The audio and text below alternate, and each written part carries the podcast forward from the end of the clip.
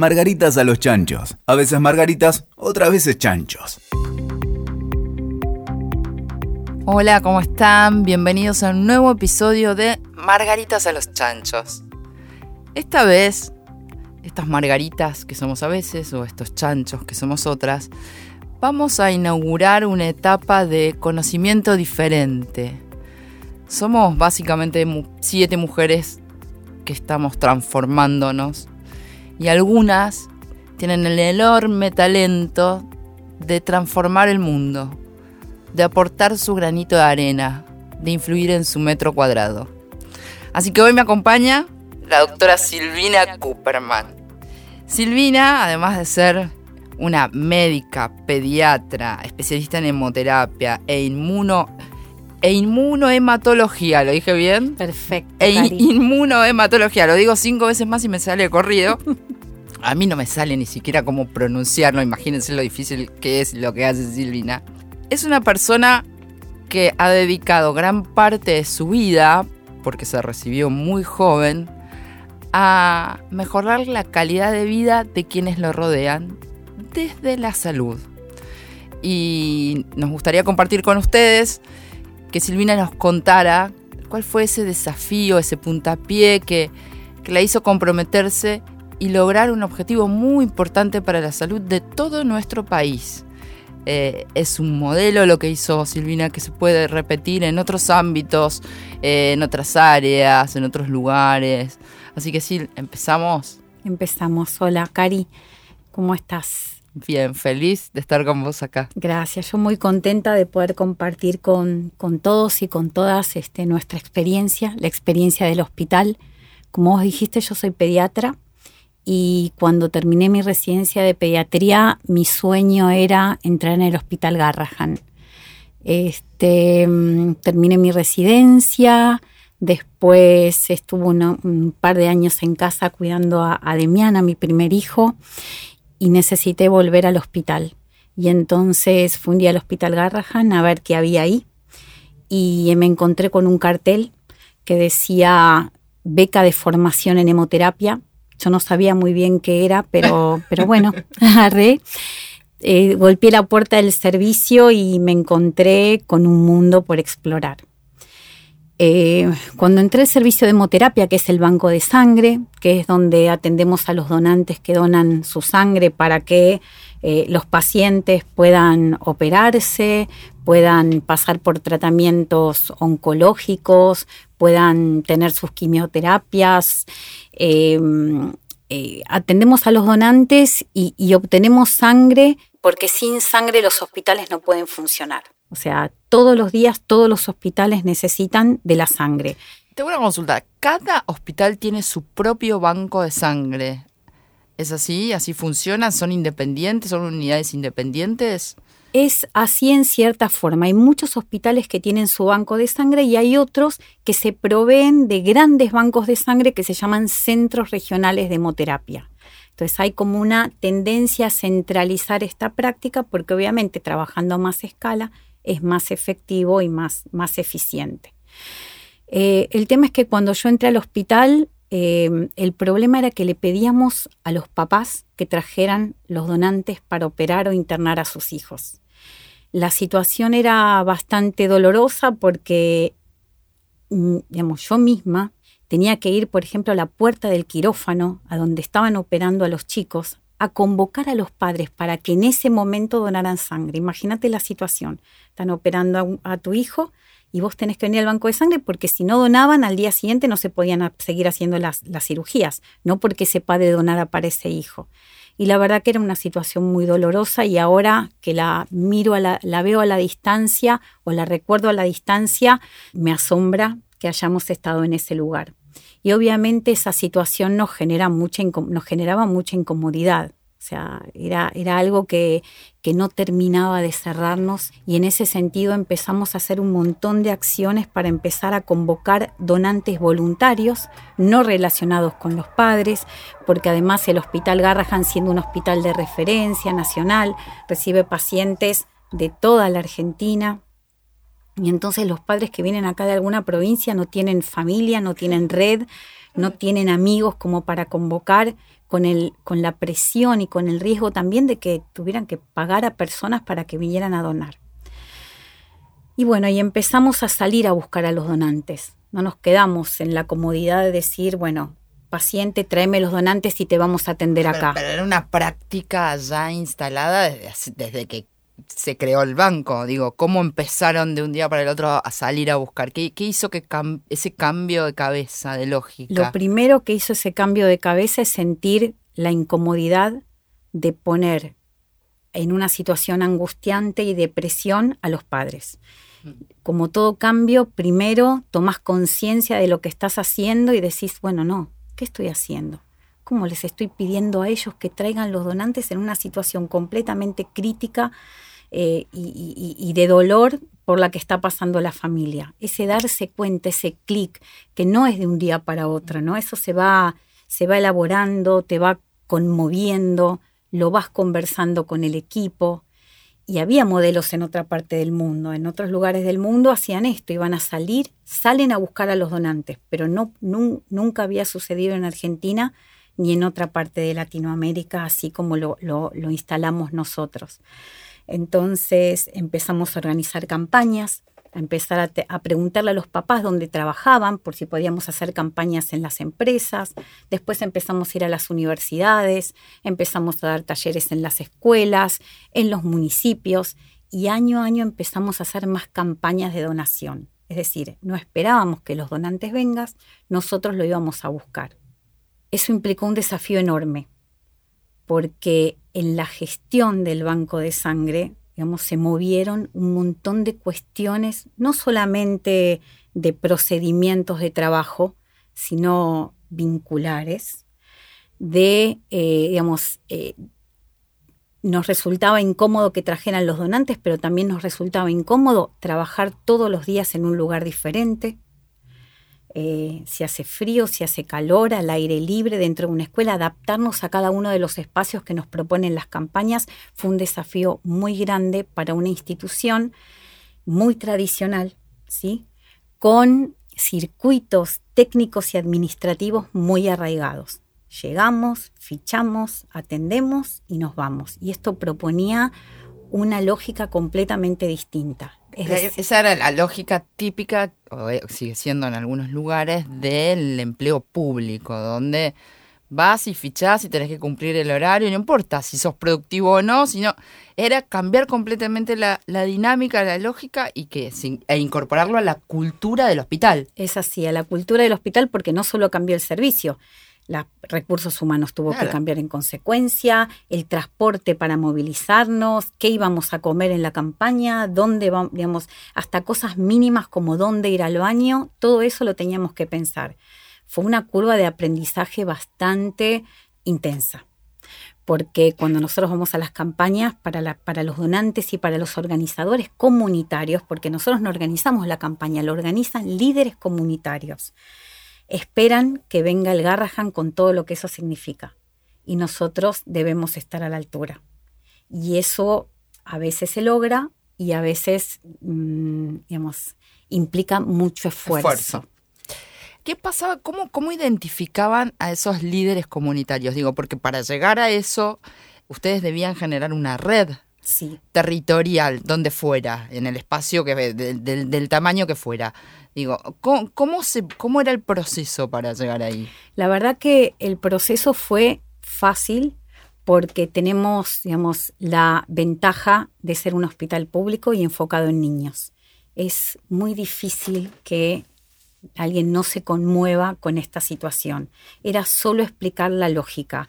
Da mucho miedo que el, hospital vaya a una empresa que saque sangre, ver sangre, ver agujas, este, digamos, que el hospital se meta dentro de la organización. Y eso quizás fue lo que más nos costó, convencerlos de que una persona puede donar sangre en un momento y al momento siguiente seguir haciendo sus actividades habituales. Em, cuando, digamos, siempre se dice, no, porque nosotros no somos solidarios, hasta que no nos enfrentamos al problema, no damos, y sin embargo no es así. Nosotros descubrimos que no es así, que si nosotros acercamos la posibilidad de hacer, las personas hacemos. Solamente es mostrarle, primero, cuál es el problema. Qué es lo que debemos resolver entre todos. Y segundo, acercarles la posibilidad. Nadie, nadie, se levanta una mañana y dice, bueno, yo me voy, no sé, al Garrahan o al Durán a donar sangre. Sin embargo, si vos estás en tu lugar de trabajo y te dicen, viene el Garrahan, hoy donamos sangre para los chicos o para quien sea, todos ponen el brazo. Eso, mira, eh, yo pienso que, y digo siempre, que todos, todos, las personas todas, damos lo que nos sobra. El que le sobra dinero da dinero, el que le sobra tiempo da tiempo, el que le sobra amor da amor. Pero cuando vos te acercás con amor a algo, el otro te devuelve lo mismo. Y me parece que tiene que ver con eso. Es así. Con conectar desde ahí, desde lo más humano. E, es muy buena esa, esa observación, porque en general la gente dice, la gente no dona porque no tiene información, espero porque el gobierno no hace publicidad, no pone propaganda. La verdad que eso no es lo que acerca a las personas, por lo menos a la donación de sangre, es el uno a uno. Es explicarle con palabras sencillas y mirándole a los ojos por qué necesitamos la donación de sangre. La sangre no se fabrica, no podemos ir a la, a la farmacia a comprarla. Si no hay un humano que la done, no hay otro que pueda mejorar su calidad de vida y hasta salvar su vida. Y entonces esto sucede cuando sucede esta conexión. Nosotros decimos que en la donación de sangre no hay una segunda oportunidad. La mejor promoción de la donación de sangre es lo que le pasa al donante una vez que dona. No hay una segunda oportunidad. Si el donante no se sintió bien, si el donante tuvo que esperar, si por algún motivo tuvo una reacción adversa que nosotros, digamos, no esperable, como un mareo, esa persona no vuelve. Nosotros tenemos que hacer de la donación de sangre, y este, este es nuestro gran desafío, que sea lo más cálida y de calidad posible. Esa es la única forma que el donante quiera volver a donar. Y esto sucede hace, desde el año 2011. Ininterrumpidamente el hospital no volvió a pedirle ni un donante a ningún paciente. Es increíble eso. Ahora te te pregunto. Sí. ¿Otros hospitales de, nuestro país copiaron el modelo? ¿Se acercaron? Sí. ¿Generaron ustedes como una corriente destinada a cambiar la lógica? Sí. Nosotros comunicamos nuestro modelo, lo enseñamos, viajamos mucho para mostrar cómo movemos todo este engranaje sin embargo, en Argentina solo hay un 25% de donantes voluntarios. Todo el resto son donantes de reposición. Todavía escuchamos y vemos pedidos desesperados en las redes, en los medios, se piden 40 donantes para tal paciente. Eh, lamentablemente no hay un cambio de modelo al 100%, pero sabemos que es un camino posible. Si se pudo en el Hospital Garrahan, que es una institución pública eh, con, como dije antes, con eh, procedimientos eh, muy arraigados, con costumbres muy arraigadas, es un modelo replicable en todo el país. Y es, eso, bueno, ese gran desafío que afrontaste, que ya tiene ocho años de vida, eh, y que crece, eh, que se puede replicar y que vas haciendo docencia y demás. ¿Te abrió la puerta o te abrió la cabeza para pensar en otros procesos eh, o en otros desafíos que sean posibles para mejorar la calidad de la atención de la salud pública en, tu espacio de acción? Lo primero que me hace pensar es cómo debemos trabajar el adentro porque cuando uno fortalece la identidad, en mi caso de mi servicio, que es el banco de sangre, mm. que también es el banco de sangre de cordón umbilical, cuando uno... Ahora me vas a explicar eso, qué, es exactamente. sí, cuando uno fortalece esa identidad, la fortalece a través de compartir valores. Cuando los valores y cuando la visión es compartida de verdad y no es una declamación, todo es más sencillo. Cuando todos entendemos el propósito, el sentido de lo que estamos haciendo se traduce en cada pequeño acto que hacemos en función de la visión con el donante, en este caso, o con los pacientes. Entonces, eh, si vos decís, ¿qué me hizo reflexionar? Es esto, cómo gestionar un grupo de personas muy distintas, con distintos perfiles, porque hay técnicos en hemoterapia, hay bioquímicos, biólogos, biotecnólogos, eh, periodistas, eh, comunicadores, porque bueno, el banco de sangre sale a comunicar lo que hace para poder tener sus donantes. Fue ese el gran desafío. No veníamos diciendo qué hay que hacer y cómo hay que hacerlo. Cuando nos metimos en este, en este desafío de la donación voluntaria, tuvimos que hacer consciente por qué hacemos lo que hacemos. No solamente el qué y el cómo, sino todo el tiempo estar poniendo y haciendo muy visible el por qué. creo que en, cualquier ámbito de la vida, si no entendemos el por qué, nos quedamos en la superficie. Entonces es muy fácil que nos deje de importar, que, nos, que no lleguemos a comprometernos porque digo, si no sé por qué, si no entendí el por qué, si no veo a, dónde estoy llegando, este, que lo haga otro, o lo hago como puedo, si me sobra el tiempo.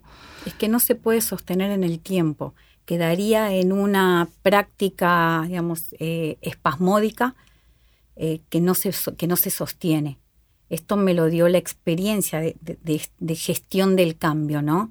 que es, digamos, caminarla todos los días, porque obviamente los recursos que tenemos no siempre son los mismos, las personas van perdiendo sus motivaciones, eh, no hay, hay muy poco extrínseco que ofrece el hospital como institución, extrínseco motivador, digo sí, yo, ¿no? Sí, sí, sí. Este, entonces hay que buscar dentro de cada persona qué hace que nos despertemos todas las mañanas, nos levantemos con ganas de ir a hacer este trabajo. ¿Lideras un equipo de cuánta gente? son 140 personas, porque es el banco de sangre, el banco de sangre de cordón y también el banco de tejidos. La banquera. Me hubieras dicho antes que tenía una amiga banquera. Ay, my Vamos por parte. ¿El, ¿El banco de sangre de cordón qué es? El banco de sangre de cordón es donde guardamos células que se obtienen de la sangre de cordón umbilical una vez que el bebé nace, ¿sí? Y antes de alumbrar la placenta, hace muchísimos años, en el 88, alguien descubrió que esas células tenían muchas potencialidades y, realmente es así. Entonces nosotros colectamos esas células que llamamos células madre, que las de cordón se llaman células progenitoras hematopoyéticas porque pueden dar origen a un montón de tipos celulares de la sangre y que sirven para los trasplantes de médula ósea en pacientes que tienen enfermedades pasibles de ser trasplantadas. Por ejemplo, las leucemias, otras que se llaman aplasias medulares o linfomas. Y eso fue genial, porque cuando el bebé nace, esa parte del, digamos, el cordón se descarta, se tira a la basura. Lo que hacemos nosotros es aprovechar ese material de desecho procesarlo, analizarlo y guardarlo a muy, muy baja temperatura, de modo de congelar eh, la, biología de la célula para que cuando se descongele sea completamente vital y sirva para el trasplante de médula en aquellos pacientes que, por ejemplo, no tienen un hermano compatible que le done una médula. Entonces, nuestro banco de sangre de cordón es el único banco público que hay en Argentina y forma parte de una red mundial de donantes de médula y de bancos de cordón. De modo que cuando un paciente argentino del mundo necesita una médula compatible y nosotros estamos en ese registro mundial y le encuentra, nosotros mandamos nuestro cordón al mundo o a algún paciente de Argentina. O algún paciente de Argentina que no encuentre acá va a alguno de esos lugares que son, son parte de la red. Es así, es una red mundial, es como una hermandad gigante de donantes y cordones para todos los, los pacientes del mundo que requieran un trasplante. La relevancia que tiene tener un banco público en Argentina es que nuestros, los pacientes que no tienen eh, a ver, antecedentes caucásicos o europeos no encuentran una médula fuera en los bancos más grandes como pueden ser el de Alemania o el de Estados Unidos. Nosotros tenemos etnia propia y es por eso que hacemos convenios con maternidades de las provincias para tener eh, representada nuestra genética y que nuestros pacientes, argentinos puros, latinoamericanos puros, Claro. tengan compatibilidad. Porque ustedes hacen convenios con las maternidades, las maternidades les guardan ese material de desecho y ustedes llegan y hacen el proceso necesario para conservarlo e incorporarlo al banco. Todos los días vienen de muchas provincias por avión, por micro, sangre de cordón que nosotras procesamos y guardamos. Intentamos que sean, eh, digamos, regiones justamente que estén poco representadas en los bancos mundiales. Claro, claro. Cuando alguna mamá, digamos, nos dice, bueno, pero yo quiero donar al banco porque en realidad nosotros les explicamos que lo que necesitamos es diversidad étnica, pero propia de, digamos, eh, propia argentina, región. totalmente. Porque cuanto más compatible sea la médula o el cordón con el paciente, mayor éxito tiene el trasplante. Claro, claro. ¿Y qué es el banco de tejido?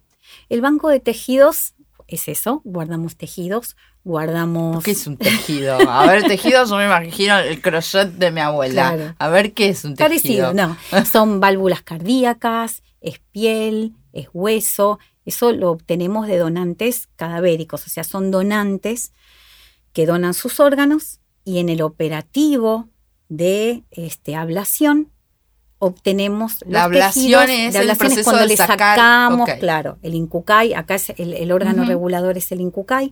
Cuando hay un operativo, va un equipo, extrae algunos órganos y algunos te- tejidos también, como es esto. Si te te dice tejido, pues son, son partecitas.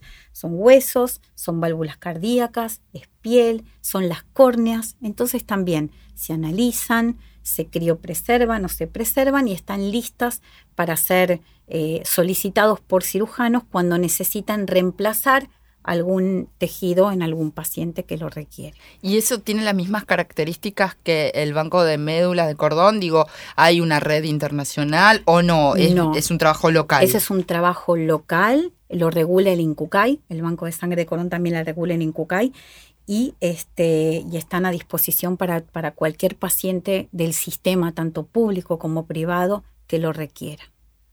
Ahora sí, no podemos dejar de, mencionar que el increíble trabajo que hacen en el Garraham, que, que no importa de dónde sos, si tenés obra social, si no tenés, es como el, el sello de que si hay un lugar para llevar a tu hijo que está grave, es el Garraham, no hay otro. Para todos los argentinos, para los países limítrofes y demás. Pero también es cierto que hay una enorme brecha hoy y, esperemos que no sea creciente, no lo sé, quizás vos la, sepas mejor que yo, en, en la diferencia de acceso a la salud eh, entre distintos grupos sociales, los más favorecidos económicamente y los menos favorecidos. Eh, eso es una realidad. Es así, es como vos decís, cuando a mí, por estar en el banco de sangre de cordón y en terapias celulares y, y en célula madre, viste Este- esta idea de que es eh, la terapia del futuro, me Mm. preguntan, bueno, ¿cuál es la medicina del futuro? Yo digo que, que en medicina, bueno, en salud hay, hay va- varios retos, pero siempre pongo top uno la Mm. desigualdad en el acceso, porque todavía habiendo no sé, descubierto el genoma humano en los 90, ¿no? Que eso abrió una ventana a la, a la posibilidad de tratar, de diagnosticar precozmente un montón de enfermedades. Aún todavía hay gran parte de la población que no accede a, eh, al sistema sanitario. Eh, pero desde la atención primaria, ¿sí? Hablamos de vacunación, hablamos de detección precoz de enfermedades, detección precoz de cáncer en- de, mama o de útero, o sea, todavía es acceso a screening eh, eh, poblacional. Eh, creo que, que si tengo que elegir un, próximo desafío eh, es eh, que, que la población pueda acceder a una atención de calidez y, y- y de calidad también. calidad. Sí, y de calidad. ¿Es solo presupuestario? Digo, cuando hablamos de esto, porque eh, rápidamente, bueno, no, porque vienen a usar los servicios, los extranjeros que vienen a usar eh, el hospital argentino, porque no sé qué.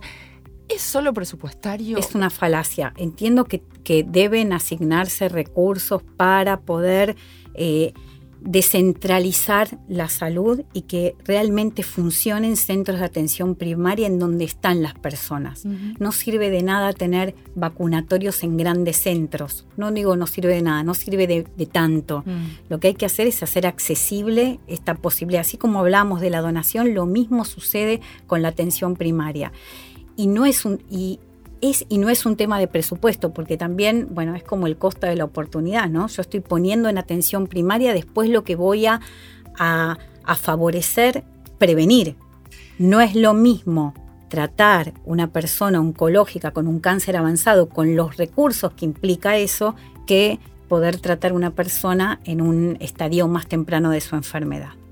Y eso, y hablamos de cáncer, digo, hay otro montón de patologías que son mucho menores que sin embargo se pueden hacer graves y mucho más costosas para el Estado, para el sistema, eh, que si se hubieran tratado de manera preventiva, o se hubiera controlado, o se hubieran encontrado a tiempo, sería, sería eh, más económico. con lo cual es ineficiente la asignación del recurso desde ahí. Es no pensar, no pensarlo como una inversión. Vos estás invirtiendo en salud te curo hoy, me cuesta poco y no te voy a tener que curar en cinco años que me vas a costar 3, 10 o 15 veces más. Es completamente acertada la, la, reflexión, porque como decís, no solamente pasa con cáncer, sino con enfermedades este, infecciosas.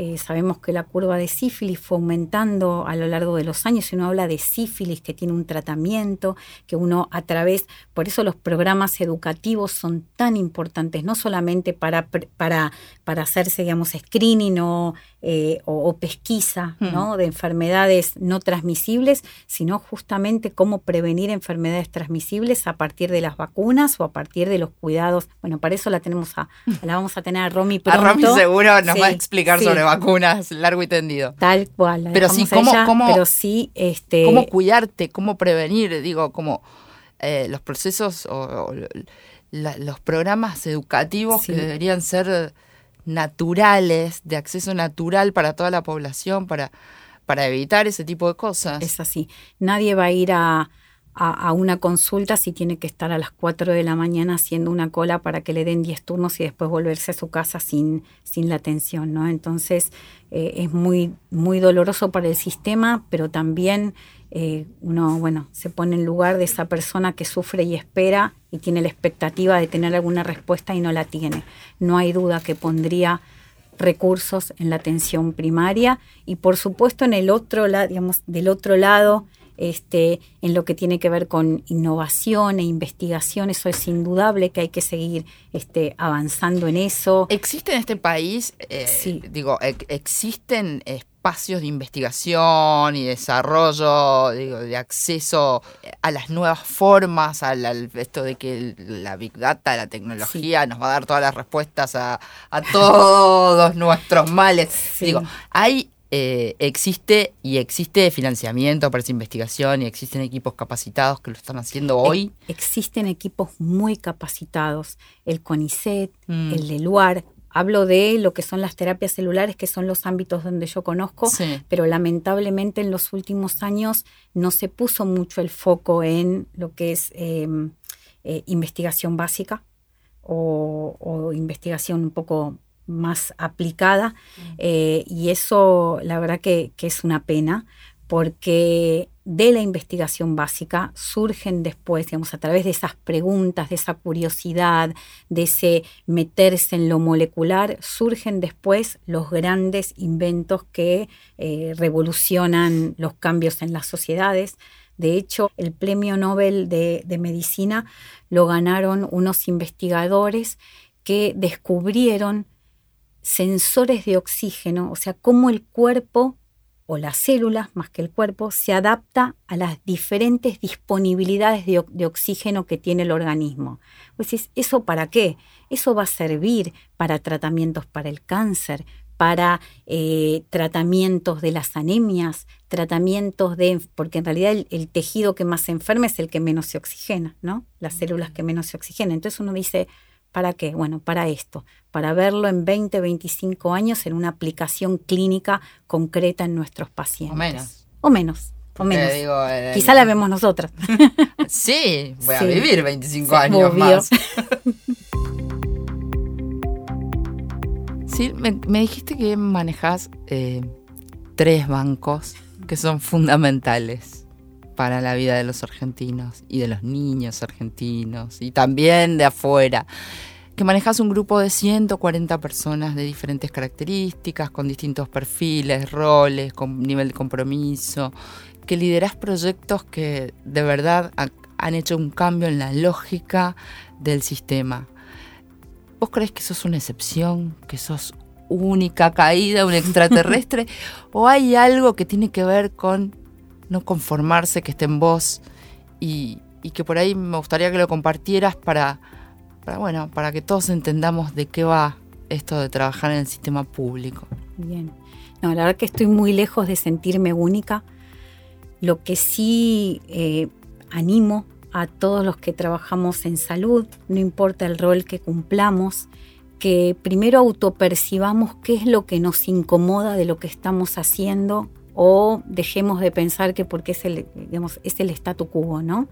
Primero eso, primero cuestionarnos y, y- y detectar qué es aquello que, que, bueno, que tenemos oportunidad de mejorar. Y segundo, que, que no se guarden las ideas, que las compartan y que, que- que los cambios son posibles, micro o macro, en el ámbito donde estemos. Es que muchos, muchos cambios micros hacen un gran, gran cambio macro Es así. y nos mejora la vida a todos. Gracias, Sil. No, gracias a ustedes y a vos. Para mí, ¿qué voy a decir? Un placer enorme compartir este diálogo con Silvina, que siempre cautiva, que no puedes dejar de escucharla, que siempre aprendes. Así que bueno, fue Margaritas a los Chanchos. Nos pueden ubicar en todas las redes, tenemos un grupo de Telegram. Las Margaritas y los Chanchos nos reímos mucho, la pasamos muy bien y algunas hacen cosas increíbles.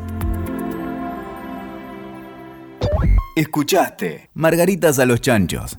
WeToker. Sumamos las partes.